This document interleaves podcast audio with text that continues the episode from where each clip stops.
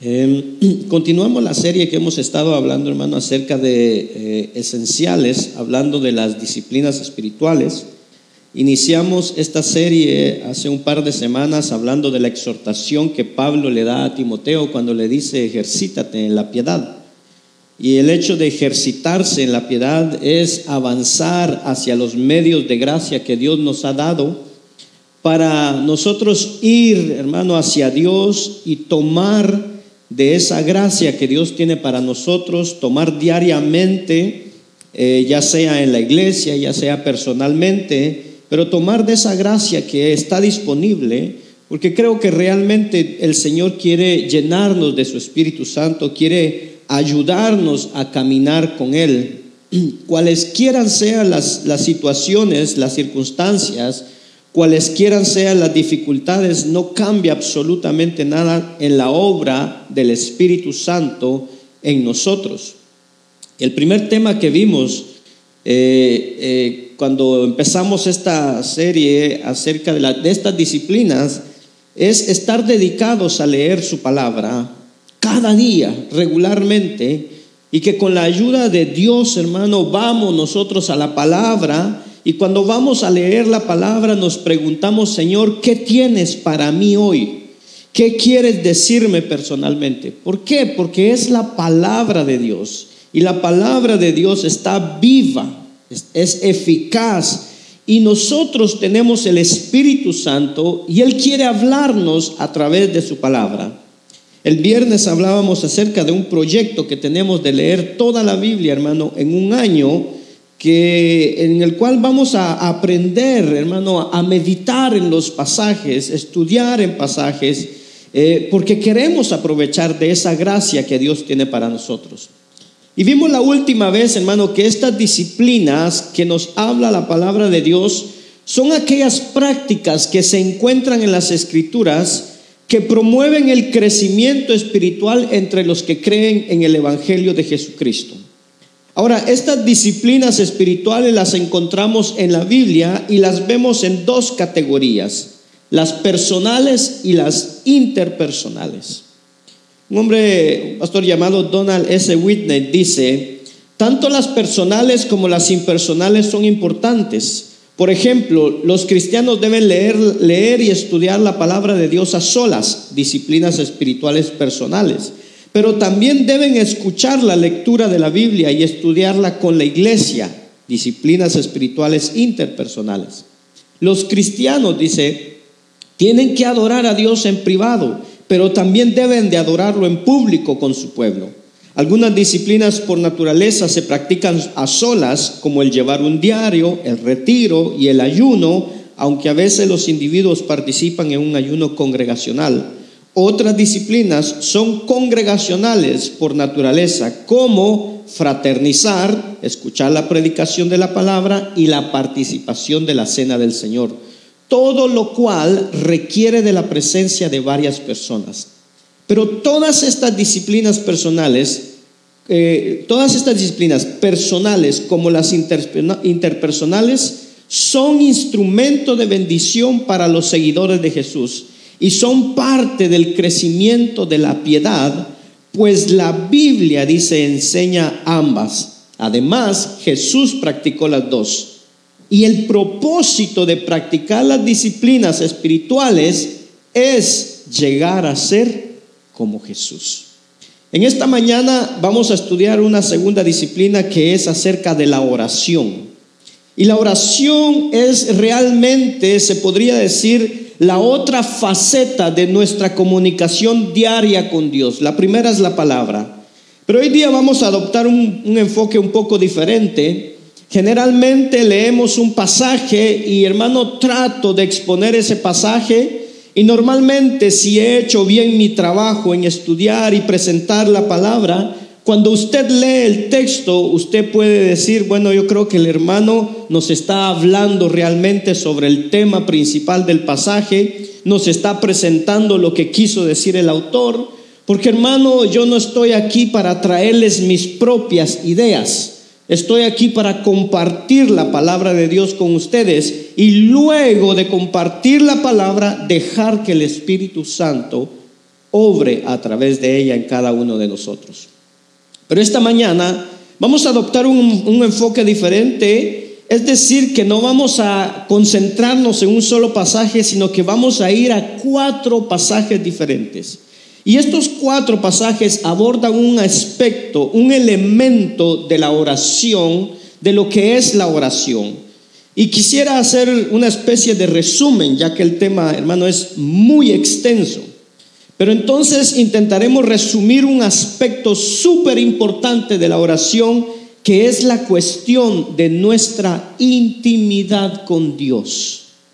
Cuando voy a la oración, voy a la oración para adorar, voy a la oración para interceder, pero voy a la oración sobre todo para encontrarme con mi Dios, para vivir un momento íntimo con mi Padre Celestial. Y este es el aspecto de la oración que es crucial porque eso, oiga bien, eso es lo que me hace querer ir allí a diario. No solo cuando las cosas van mal o cuando hay dificultades. Porque cuando las cosas van mal, oramos. ¿Verdad que oramos? ¿Sí? ¿Usted ora cuando le va mal? Si no ora cuando le va mal, hermano. Eso es seguro, oramos. Cuando todo va bien, estamos agradecidos, pero muchas veces nos quedamos en eso. Y hermano, hay una gracia que se encuentra en esta intimidad con el Padre y eso es lo que quisiera transmitirle en esta mañana con la ayuda del Espíritu Santo.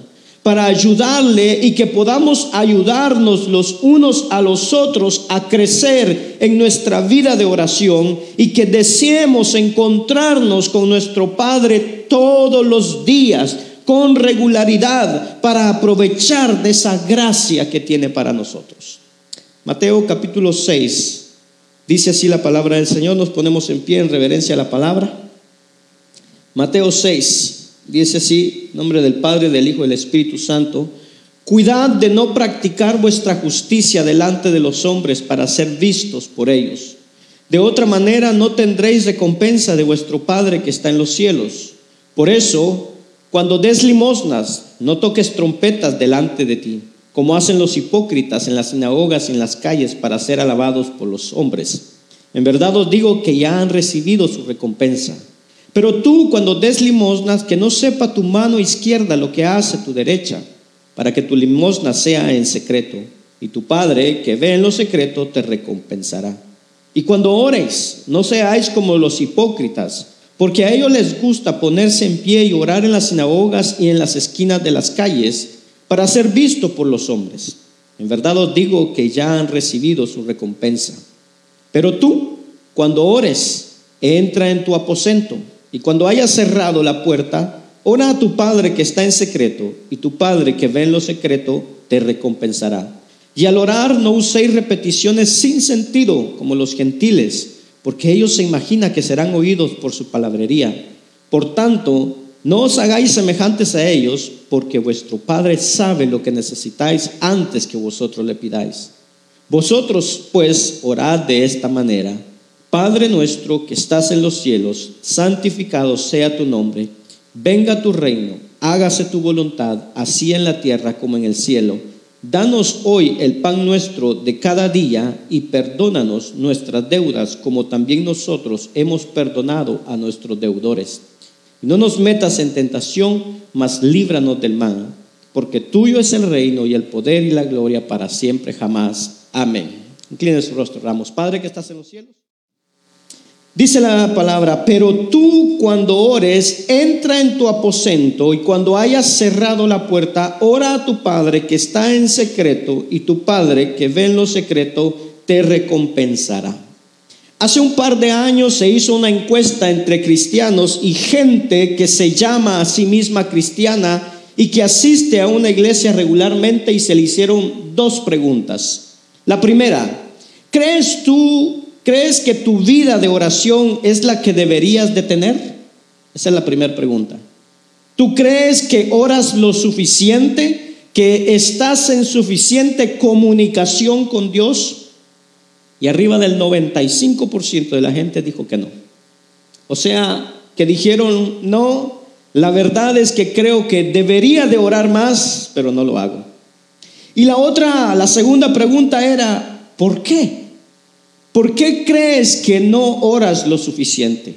Y le voy a dar algunas respuestas más comunes.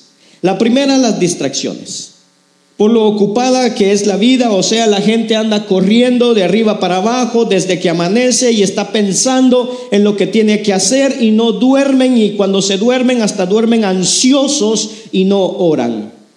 Otras personas dijeron, pues, ya Dios sabe lo que necesito, ¿para qué le pido? No que Dios sabe todo, entonces no hace falta orar.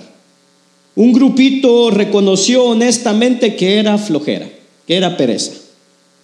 Un grupo muy interesante dijo, la verdad es que yo puedo.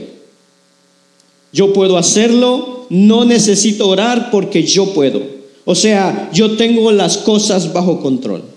Otro grupo dijo sentirse muy cómodo y dijeron, pues la verdad es que no necesito nada más. Ya lo tengo todo, tengo todo lo que necesito. ¿Para qué voy a interrumpir a Dios con tonterías? Otro grupo, que es un grupo muy real y muy triste, dicen que han orado antes y como Dios no respondió a sus oraciones, entonces se desanimaron y por eso ya no oran. Un último grupo dijo que era culpa de la tecnología. O sea, cada vez que hay un momento de descanso, se pegan al teléfono y entonces no hay momento para orar. No hay momento en el día para orar. Y tal vez nos identificamos con algunas o varias de esas respuestas, o tal vez usted tiene alguna mejor y muy válida. Pero lo que quiero es que seamos conscientes que si no somos disciplinados para orar, es decir, que si no regularmente tenemos comunicación con Dios, hermanos, significa que nuestra relación con Dios es prácticamente nula y que nuestra fortaleza espiritual es bajísima y por eso andamos totalmente a veces, hermano, en el suelo. O sea, no caminamos con seguridad espiritual porque no tenemos una conexión profunda con Dios. Escuche bien esto. Los seres humanos hacemos un esfuerzo por tener comunicación con la gente que nos interesa.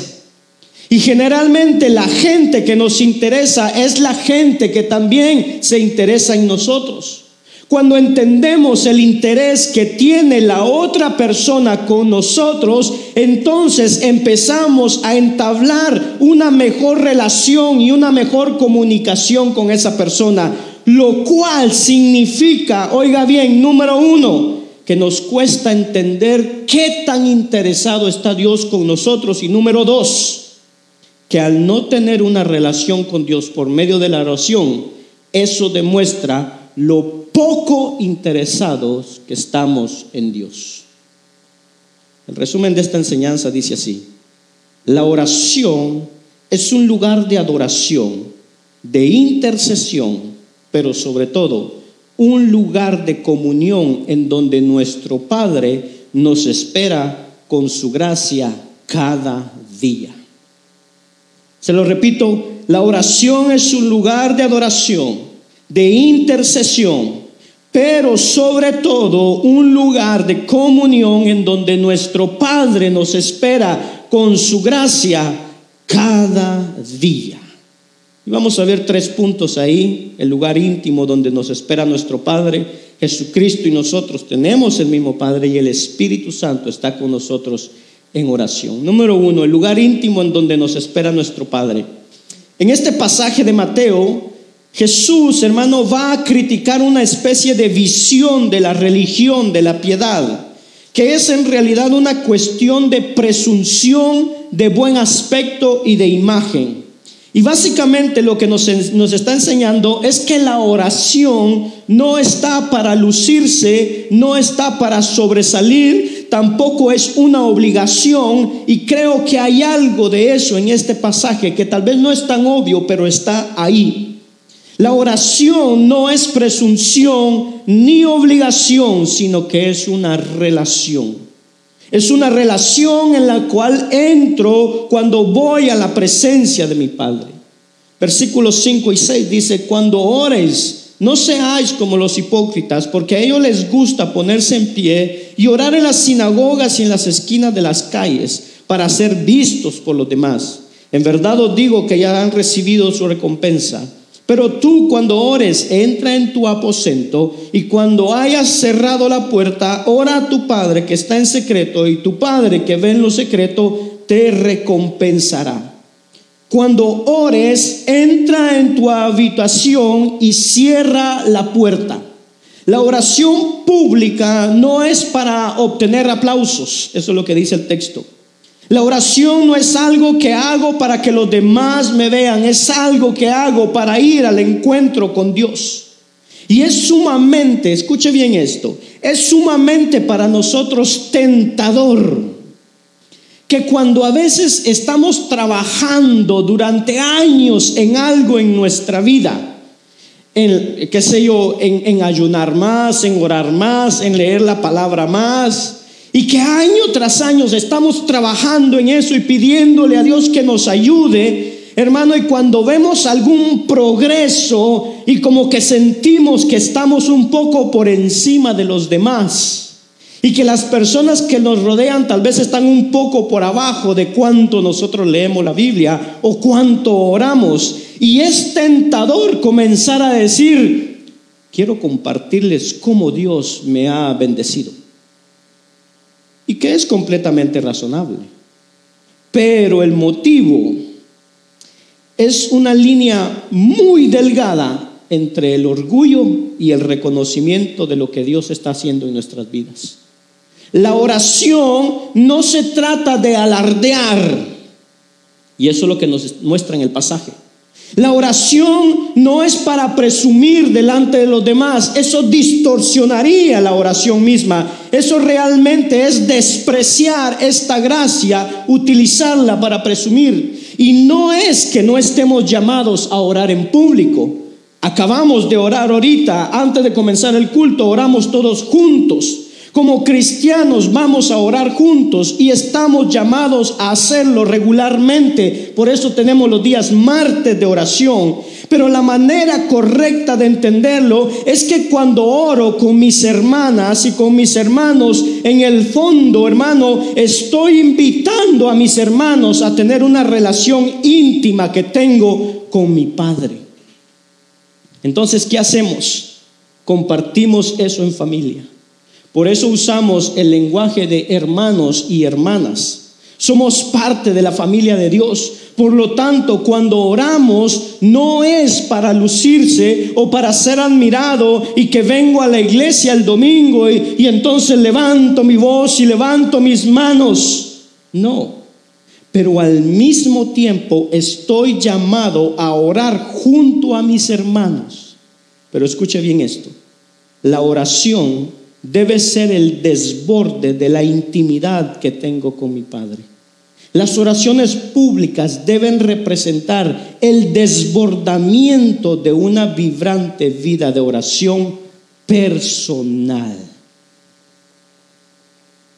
Si tengo la costumbre diaria de entrar en la intimidad con mi Padre, y cuando me encuentro con mis hermanos y mis hermanas, vamos juntos en oración a nuestro Padre. Eso, es ir en oración.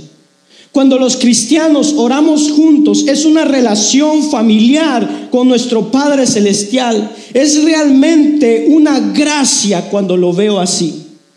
Pero esto no es algo que estoy llamado a utilizar para promocionarme o para presumir o incluso voy a ir un poquito más lejos. Y preste mucha atención porque puede chocar lo que voy a decir. La oración no es para jactarme.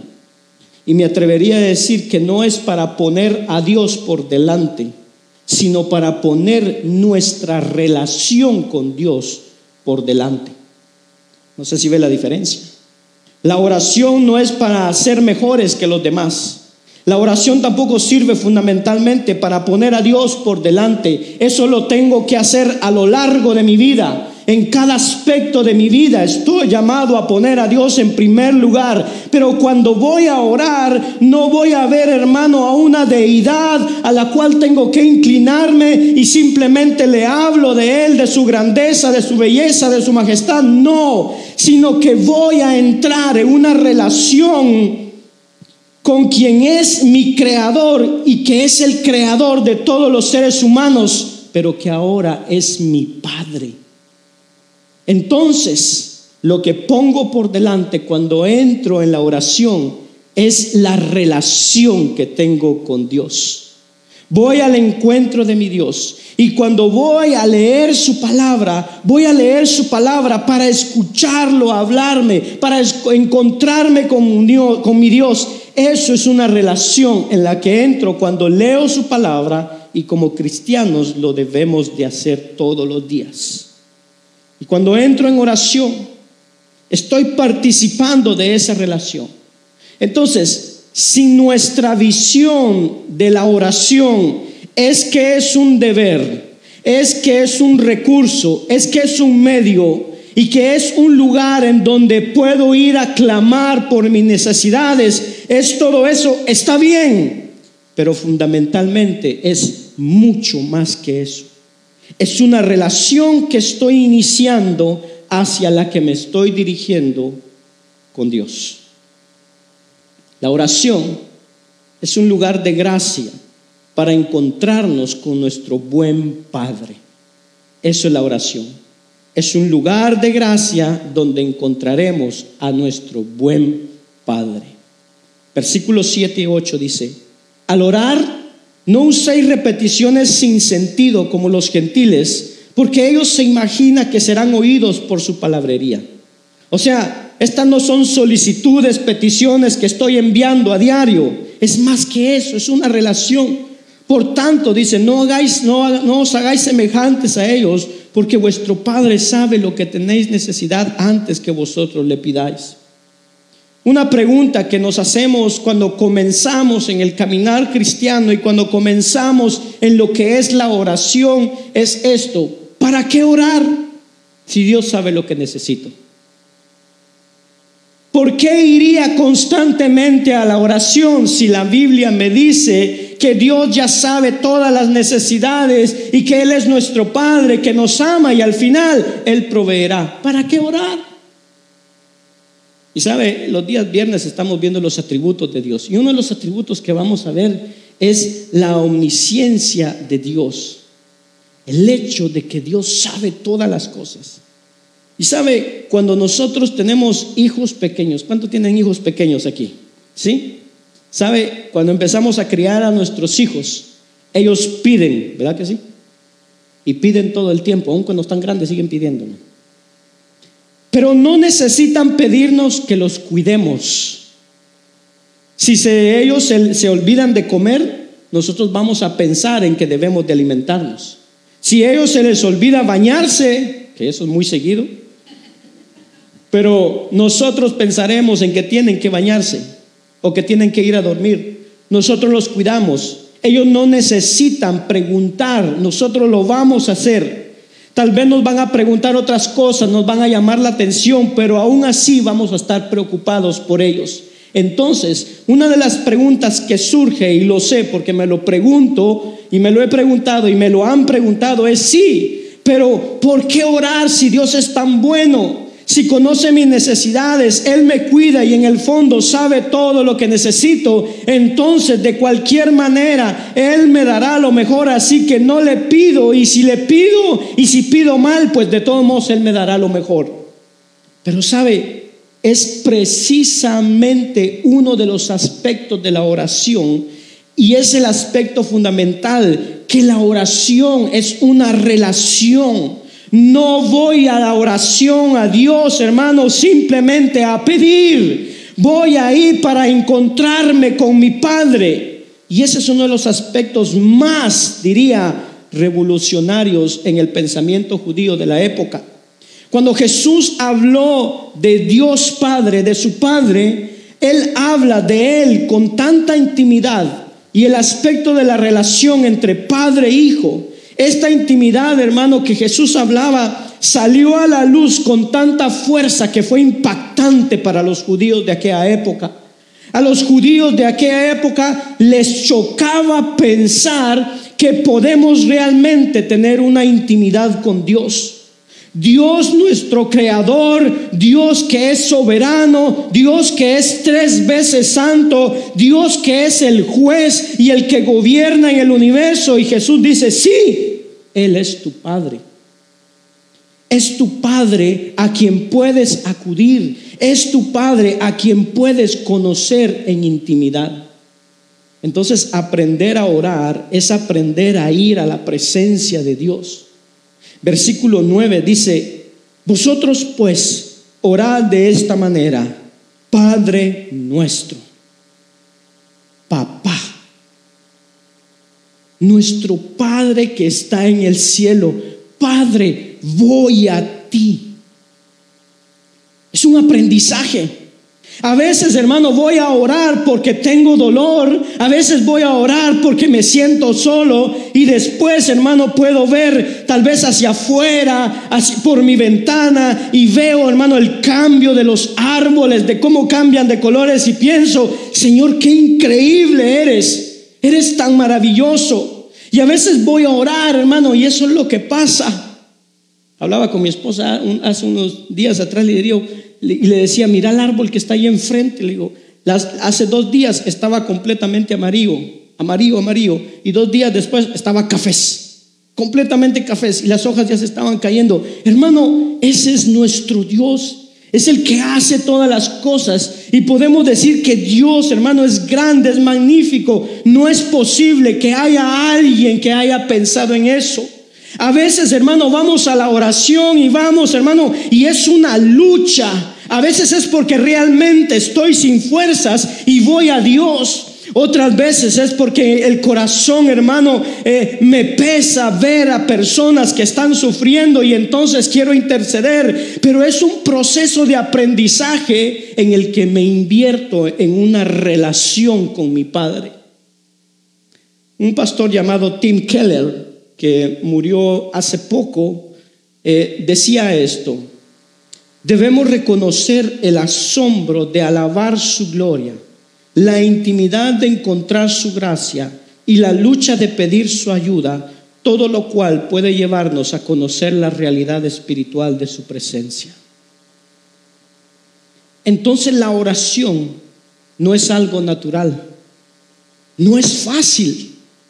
Pero al aprender a crecer en nuestra vida de oración, hermano, al entrar regularmente en esta intimidad con nuestro Padre, a veces en alabanza, a veces en lágrimas, a veces con preguntas, a veces con una búsqueda dentro de mí y que digo, Señor, pero ¿qué esperas de mí? Pero al perseverar en el encuentro de nuestro Padre, en ese lugar de oración, en privado, cara a cara, podemos experimentar la realidad de la presencia de Dios que está ahí con nosotros. La realidad de la presencia de que mi Padre está ahí conmigo. De lo que vivió Jesús al pasar noches orando con su Padre. Cuando Él se retiraba y necesitaba retomar las fuerzas en la presencia de su Padre. Ahora, quisiera que pudiéramos ver tal vez esta idea de la paternidad de Dios con nosotros. Porque sé que para muchos de nosotros hay algo de obstáculo ahí. Vemos la intimidad entre Jesús y su Padre, vemos que es algo especial, pero muchas veces pensamos, pero es que yo no podría tener eso con Dios. Y muchas veces lo que nos afecta, hermano, es que todos nosotros tenemos diferentes antecedentes familiares. Pero sabe, Jesús y nosotros, si hemos creído en Él, tenemos exactamente el mismo Padre. El Padre al que se acercaba Jesús cuando iba en oración es el mismo Padre que tenemos si hemos creído en Jesús, si hemos creído en Jesucristo. Obviamente eso requiere primero que hayamos creído en Jesucristo. La puerta, nos dice Jesús, para acceder a esta intimidad con el Padre es Jesús mismo.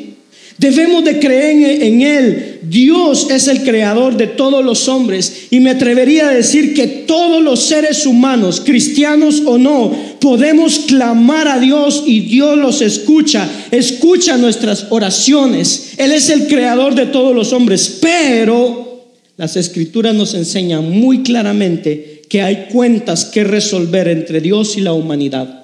Hay cuentas que ajustar porque el ser humano se ha rebelado contra Dios.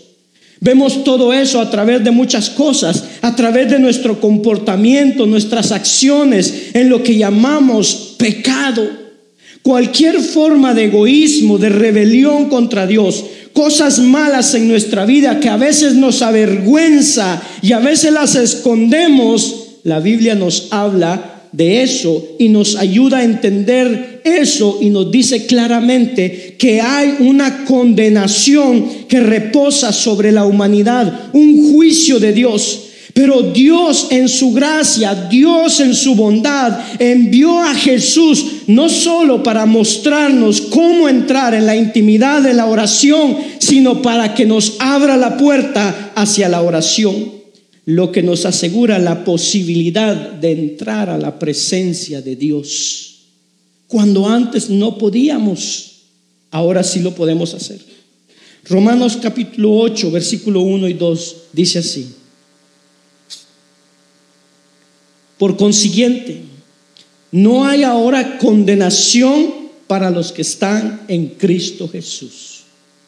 Entonces hay un juicio hay una condenación de parte de Dios sobre el hombre. Hay cuentas que arreglar entre Dios y la humanidad. Hay un juicio que está ahí. Pero el apóstol Pablo dice, por consiguiente, no hay ahora condenación para los que están en Cristo Jesús. O sea que es posible entonces que esa condenación, esa distancia que hay entre Dios y nosotros sea quitada. Los que no andan conforme a la carne, sino conforme al Espíritu. Porque la ley del Espíritu de vida en Cristo Jesús te ha libertado de la ley del pecado y de la muerte. Si lo resumimos, hermano, de una forma sencilla, ¿qué es lo que Pablo está diciendo ahí? Si entendemos lo que Jesús vino a hacer a la tierra, Primero fue a morir en la cruz por nuestros pecados, resucitar de entre los muertos. Dios aceptó ese sacrificio por nosotros. Tomó, hermano, eh, el peso de la cruz sobre él en lugar de nosotros. Eh, la condenación que había sobre nosotros la llevó Jesús y por lo tanto si creemos en Él, pues ahora, dice la Biblia, que ahora estamos en Él, en Cristo por tanto, no hay condenación para los que están en Cristo. Cuando hemos creído en Él, ahora estamos en Cristo. El próximo tema que veremos será sobre los símbolos del bautismo y de la cena del Señor. Y veremos cómo el bautismo, cuando se habla de eso, de estar en Cristo, cómo se ve muy claro en eso. Pero todo aquel que ha creído, que ha sido bautizado, en el momento de su bautismo, hermano, está expresando el hecho de que de ahora en adelante ya no está solo delante de Dios, sino que ahora está escondido en Jesucristo. Literalmente desde ese momento. Y si has creído en Jesucristo, la puerta está abierta y entras en la familia de Dios. Y eso simplemente pasa por medio de un acto de fe. Creo en Él y cuando creo en Él tengo acceso. Y si una vez creí en Él para mi salvación, pues hermano, después de eso la oración es solo un acto de fe que se transforma en palabras. Eso es la oración. Jonathan Edwards decía, la oración es simplemente la expresión de la fe. Creí en Jesús para mi salvación, entonces creo en Dios. Creo que tengo acceso a Dios. Cuando cierro los ojos, hermano, así como muchos están ahorita, yo creo que están orando, pero cuando cierro los ojos, entro en su presencia, empiezo a orar. Es simplemente una consecuencia. creí en Él para mi salvación, creo que Él está ahí, creo que me escucha, creo que mi Padre me recibe, lo acepto, lo tomo por fe y entonces esa fe, hermano, comienza a hacer que de mi boca salgan palabras de fe. Padre, gracias por todo. Gracias por amarme. Gracias por darme a tu hijo. Gracias por cuidarme. Gracias por estar conmigo. Padre, gracias por ver mis desafíos. Gracias porque me ayudas en mi sufrimiento. Eso es entrar en la oración. Pero es necesario no solamente creer en Jesús, sino que también creamos que nuestra fe en Jesús, hermano, realmente nos hace un hijo de Dios que realmente somos incorporados en la familia de Dios. No es solo que Dios haya quitado su juicio, sino que realmente nos ha adoptado en su familia. Miremos algunas palabras verdaderamente sorprendentes de Jesús en Juan capítulo 17. Es un pasaje hermoso. Hace dos semanas hablamos sobre meditar en la palabra repasar y luego tomamos el tiempo de detenernos en un pasaje y meditarlo. Le diría, hermano, que un pasaje hermoso para iniciar momentos de oración es Juan 17, 20, 23. Jesús está orando, está hablando con su Padre y es impactante tener, hermano, acceso a una oración de Jesús con su Padre. Jesús está orando y está orando por los que creen en Él y luego dice que empieza a orar por los que creerán en Él, o sea, por usted y por mí, si hemos creído en Jesús. Juan capítulo 17, versículo 20 al 23 dice, mas no ruego solo por estos, sino también por los que han de creer en mí por tu palabra, por la palabra de ellos, para que todos sean uno como tú, oh Padre, estás en mí, yo en ti que también ellos estén en nosotros para que el mundo crea que tú me enviaste. La gloria que me diste les he dado para que sean uno, así como nosotros somos uno. Yo en ellos y tú en mí, para que sean perfeccionados en unidad. Y escuche bien esto. Es un texto muy profundo, muy denso, pero quiero llamar su atención al final del verso. Dice, y ellos y yo en ellos y tú en mí, para que sean perfeccionados en unidad. Y oiga bien, para que el mundo sepa que tú me enviaste y que los amaste tal como me has amado a mí. Y que los amaste tal como me has amado a mí. Piénselo un momentito. Piénselo seriamente un momentito ahorita. Dios, si hemos puesto nuestra fe en Jesús, Dios Padre nos amó como amó a su Hijo. No sé si alguna vez ha pensado en esto, hermano. Jesucristo, Jesús es perfecto, es sin mancha, es puro, no hay nada repugnante en Jesús. Y a la verdad, hermano, que aún hoy, yo siendo cristiano, hay momentos en que una actitud, un comportamiento, un pensamiento, algo que viene a mí, me hace despreciable delante de Dios. Pero entonces voy a la presencia de Dios y digo, Señor, perdóname. Este soy yo, pero perdóname. Hermano, crees profundamente, tú crees profundamente en tus entrañas, en tu alma que a causa de lo que Cristo hizo al morir en la cruz, el Padre lo envió a morir a la cruz por ti. Crees en tus entrañas, en tu alma, hermano, que si Él te dio la fe para creer en Jesús, Él te amó así como amó a su Hijo. ¿Crees tú eso? ¿Crees eso? Hermano, piénsalo un momento. Piénsalo por un momento. Solo para probar su fe y su entendimiento. Jesús es aquel quien cuyo padre dijo, este es mi hijo amado en quien me he complacido. Y Jesús nos dice, quiero que el mundo sepa que los amaste como me amaste a mí. Que sepan que, me ama, que los amaste como me amaste a mí.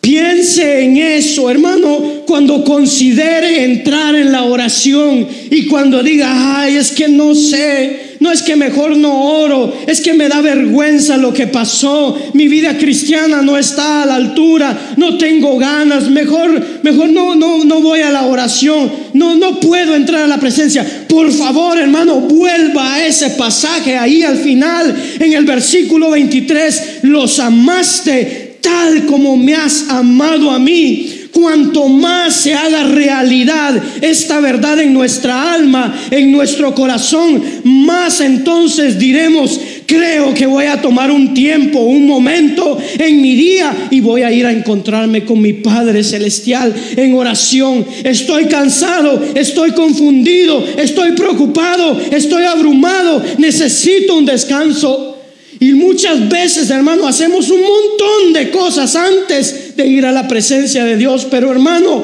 cuanto más esto se haga realidad en tu corazón, más podremos decir, creo que necesito tomar un tiempo de oración con mi Padre. Porque necesito ir a mi propio lugar secreto y luego simplemente ir a aquel que me amó como amó a su Hijo. Hermano, deja que estas palabras entren en tu alma, en tu corazón. Deja que el Espíritu Santo las aplique en tu corazón. Eso cambiará completamente su visión de la oración. Y tal vez no sepa orar mejor. Tal vez, hermano, se sienta igual de incómodo al orar. Pero sentirá la necesidad de ir al encuentro de su Padre. ¿Sabe? Dios me ha dado la gracia de tener tres hijos. Uno ya es adulto y dos son adolescentes. Cuando eran niños y corrían hacia mí, hermano, podrían ser los, los niños mal más portados que pudieran haber. Podrían hacer travesuras en la casa, pero cuando corrían a mí, yo los abrazaba y los tomaba en mis brazos. Dios nos amó como amó a su Hijo. Nos dio la fe de creer en Jesucristo. Piense en eso para ir al lugar secreto al encuentro de su Padre. Él nos amó como amó a su Hijo. Termino con un último aspecto que espero lo anime en su vida de oración, a cultivar esta comunión, esta intimidad con su Padre. Hermano, no estamos solos en este aprendizaje de la oración. No solo estamos, eh, hermano, aquí en la iglesia, que aquí estamos para aprender a orar sino que incluso cuando estamos en ese lugar secreto con nuestro Padre, no estamos solo con nuestro Padre. Si creímos en Jesucristo, si tienes esa fe, pues necesitamos al Espíritu Santo. Y el Espíritu Santo es el que nos hace creer, el que nos hace cristianos. El Espíritu Santo es el que nos hace, hermano, poner nuestra fe en Jesús. Y el apóstol Pablo nos enseña, y vamos a ver dos pasajes muy brevemente. Pero el apóstol Pablo nos enseña que el Espíritu Santo está conmigo cuando entro en oración. Él está ahí. Entonces quiere enseñarme a orar, quiere enseñarme a acercarme a Dios, quiere llenar el vacío, quiere quitar mi incomodidad, quiere llevarme a esta intimidad con mi Padre. El Espíritu Santo está con nosotros en la oración. Él está realmente allí para ayudarnos, para alimentar nuestra oración. El Espíritu Santo nos lleva a la comunión con nuestro Padre. Romanos capítulo 8, versículo 14 al 16. Dice así, porque todos los que son guiados por el Espíritu de Dios, los tales son hijos de Dios. Y vamos a ver esto de una manera simple, porque podríamos, hermano, ampliar este pasaje, ver toda la cuestión de nuestra relación con el pecado y todo eso, y que va mucho más profundo, pero sé que muchos de nosotros muchas veces luchamos con la idea de decir, Sí, pero es que no me siento bien ir en oración. Y hermanos, yo, yo le digo que si creemos en Jesús, tenemos al Espíritu Santo. Si creemos en Él, si creemos que Él es la única manera de ser salvo, tenemos al Espíritu Santo. Esta fe no viene de otra parte, no viene de la carne, como decíamos la semana pasada, de, hace dos semanas, del viejo hombre. Es obra del Espíritu Santo en nosotros. Pablo dice, porque todos los que son guiados por el Espíritu de Dios, los tales son hijos de Dios. Y nos habla de la familia de Dios. ¿Cree usted verdaderamente que Dios es su Padre? ¿Sí? ¿Cree usted verdaderamente que Dios es su Padre? Y que lo amó así como amó a Jesús. Pues no habéis recibido un espíritu de esclavitud. Ya no somos esclavos ni siervos solamente, sino que habéis recibido un espíritu de adopción como hijos, por el cual clamamos, Abba, Padre. Ya no somos esclavos ya no somos siervos, ya no somos cualquier cosa. Ahora somos hijos de Dios y hemos recibido un espíritu de adopción como hijos por el cual clamamos, Abba, Padre, papito lindo. El espíritu mismo da testimonio a nuestro espíritu de que somos hijos de Dios sí hay una dimensión, y tal vez sonará algo raro, pero hay una dimensión verdaderamente mística en la oración. Hay una dimensión que va más allá, hermano, de lo racional, que va hacia la experiencia. Esta dimensión es este acompañamiento del Espíritu cuando voy a la oración. El Espíritu me llevará a mirar a mi Padre, a poner mis ojos en Él a tener fe que Él me recibe, tener fe en el Evangelio, en lo que Jesús hizo por mí, tener fe en que soy verdaderamente un hijo de Dios. Y eso es obra del Espíritu Santo. Eso es lo que está diciendo aquí, un espíritu de adopción por el cual clamamos. Esta fe que tenemos, hermano, ese gozo que nos lleva a decir, wow, puedo ir y adorar a mi Dios. Eso no es usted quien hace eso, es el Espíritu Santo que está en nosotros el que lo hace. Y en alguna parte debemos de aprender, hermano, cuando estamos orando, aprender a escuchar también lo que el Espíritu está poniendo en nuestros corazones. Y no voy a entrar, hermano, en, en visiones y en eso, no, nada de eso extraño. No, de manera real hay un ministerio de parte del Espíritu hacia mí, hacia mi alma, que cuando entro en oración, que vendrá y me dará consuelo Hermano, que el Espíritu vendrá y me dará el deseo de amar a Dios, de venir a su encuentro, de adorarlo, de servirlo, de confiar en que, hermano, puedo venir a llorar a sus pies. El Espíritu está ahí y me da esa confianza de que puedo venir delante de Dios y pedirle su ayuda estar seguro de que Él está ahí, de que está conmigo, el ministerio del Espíritu Santo en mí, quien me empuja, hermano, a decir, Padre, vengo a ti. Aquí estoy, Señor. Es la obra del Espíritu Santo en nosotros. Y entonces aprendemos a vivir esta convicción y a dejar que el Espíritu en oración haga esa obra en nosotros. Y hermano, muy probable que seguiremos teniendo dificultades. Muy probable. Pero vengo a mi Padre. Estamos aprendiendo y es un aprendizaje largo. Y entonces el Espíritu Santo está allí para ayudarme en eso. La iglesia está para ayudarme en eso. Pero mire cómo nos ayuda el Espíritu. Versículo 26 y 27 de Romanos 8. De la misma manera, también el Espíritu nos ayuda en nuestra debilidad. Porque no sabemos orar como deberíamos. pero el Espíritu mismo intercede por nosotros con gemidos indecibles. Y aquel que escudriña los corazones sabe cuál es el sentir del Espíritu, porque Él intercede por los santos conforme a la voluntad de Dios. En otra parte, Pablo va a decir en Efesios 6, 18, con toda oración y súplica, orad en todo tiempo en el Espíritu y así velad con toda perseverancia y súplica por todos los santos. Es simplemente eso, creer que cuando voy a la presencia de Dios puedo llegar, hermano, un poco tal vez sin entendimiento, puedo llegar todo tembloroso o como muchos salmos comienzan con quejas, con lamentaciones en un lenguaje bíblico.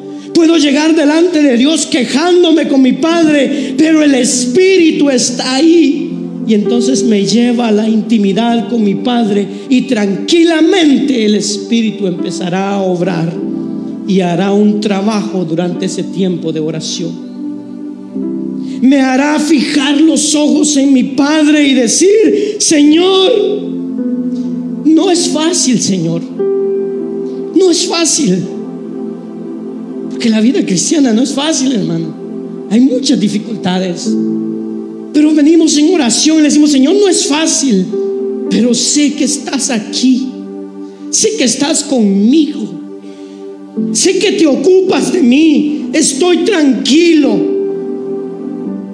No sé a dónde voy, Señor, pero sé que tú estás aquí. Y el Espíritu Santo hará una obra en nosotros. Y Él nos capacitará a orar en el Espíritu. Y por favor, Orar en el Espíritu no es hablar en lenguas, hermano. Y no sigo porque si no me tiran tomates. Pero la oración en el Espíritu son oraciones que van según la palabra de Dios. Donde aprendemos a confiar en Dios, a confiar en Él, a llorar adelante de Él, pero en el ambiente donde Él está, Él me cuida en ese ambiente de oración, Él tiene el cuidado de mí. J.I. Packer, un hombre de Dios que murió hace muchos años, decía, se lo voy a tratar de decir en inglés, prayer is finding our way through duty and delight. La traducción literal sería, la oración es encontrar nuestro camino a través del deber y la luz. Mi traducción es esta, un poco orgulloso el hombre, ¿no? La oración es una mezcla de esfuerzo dedicado y gracia experimental. Así que vamos a orar a nuestro Dios en alabanza. Vamos a cantar las alabanzas de Dios. Hemos visto que la oración es un lugar de adoración, de intercesión, pero sobre todo es un lugar de comunión en donde nuestro Padre nos espera con su gracia cada día. Quiero que se ponga de pie unos momentitos. Y tengo una última idea para presentarle. Tengo un último estímulo que darle, una petición que hacerle para usted. Me gustaría pedirle que imagine en estos momentos ¿Dónde está el lugar secreto donde puede ir a encontrarse con su Padre?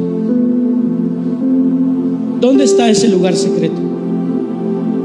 Cinco minutos, diez minutos, quince minutos, una hora, no importa. No importa dónde esté. Hay una dimensión de un lugar físico donde tenemos esa intimidad con nuestro Padre. Obviamente es un lugar en el tiempo también pero es un deseo de ir a conocerlo. Y me gustaría que ahora se imagine ese lugar secreto con su Padre. ¿Dónde es? ¿En dónde se va a encontrar con su Padre? Yo tengo dos lugares. Y de dos a tres veces en el día voy y tengo esa comunión con Dios pero es realmente un lugar de comunión íntima con mi Padre. Y entonces el Señor nos enseña a tomar de su gracia cada día en ese lugar secreto donde nos encontramos con nuestro Padre, donde nos encontramos ahí. Y hermano, cuando llegamos ahí, Él nos espera. Él está ahí.